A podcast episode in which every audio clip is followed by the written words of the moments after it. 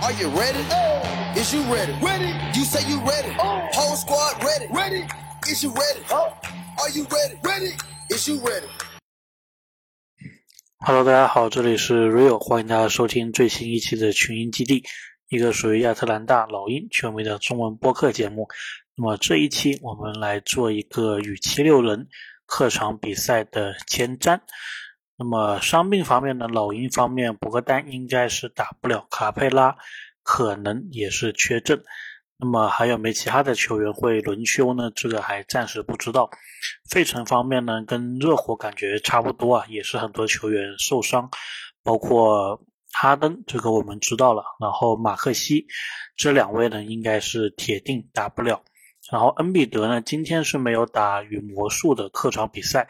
明天会不会复出不太清楚，还有他们的赛博今天也是没有打魔术的比赛，然后皮嘴塔克今天是打魔术的时候受伤了，所以不太确定这些球员能不能上。如果都上不了的话，当然对老鹰是一大利好。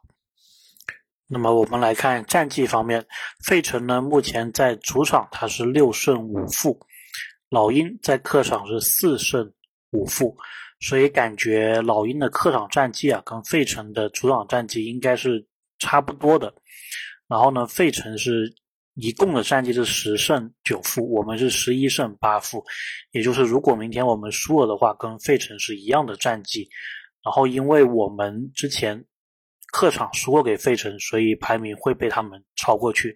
如果明天输的话，那么再来看双方的一个进攻还有防守的数据。那么费城的防守总的来说是全联盟的第二，那么其中他们防三分是特别的厉害，是排在联盟第一的。费城的进攻方面呢，它的内线进攻命中率是全联盟最糟糕的，但是它的底角三分的出手是排在第六，从频率上来说，然后中长距离的球就包括这个中投。然后长两分还有三分，这个命中率是排在联盟前列的。无论是底角三分，还是这个非底角三分，还是其他的投射方面的，他们都是非常领先的。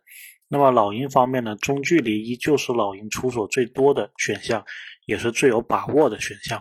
所以综合来看呢，明天老鹰的主要的一个防守策略或者进攻策略，肯定就是主打内线，主要去进攻。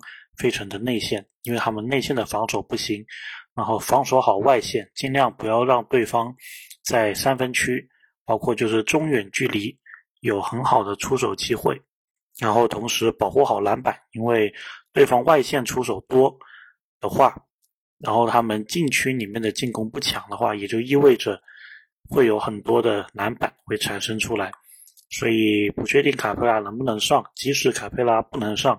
保护好篮板也是非常关键的一个选项，所以这一场比赛啊，感觉还是有的打的。如果费城这边特别是伤病比较多的话，而且费城它也是一个背靠背，所以我觉得老鹰应该是有机会能够取胜的。所以我们一起拭目以待吧。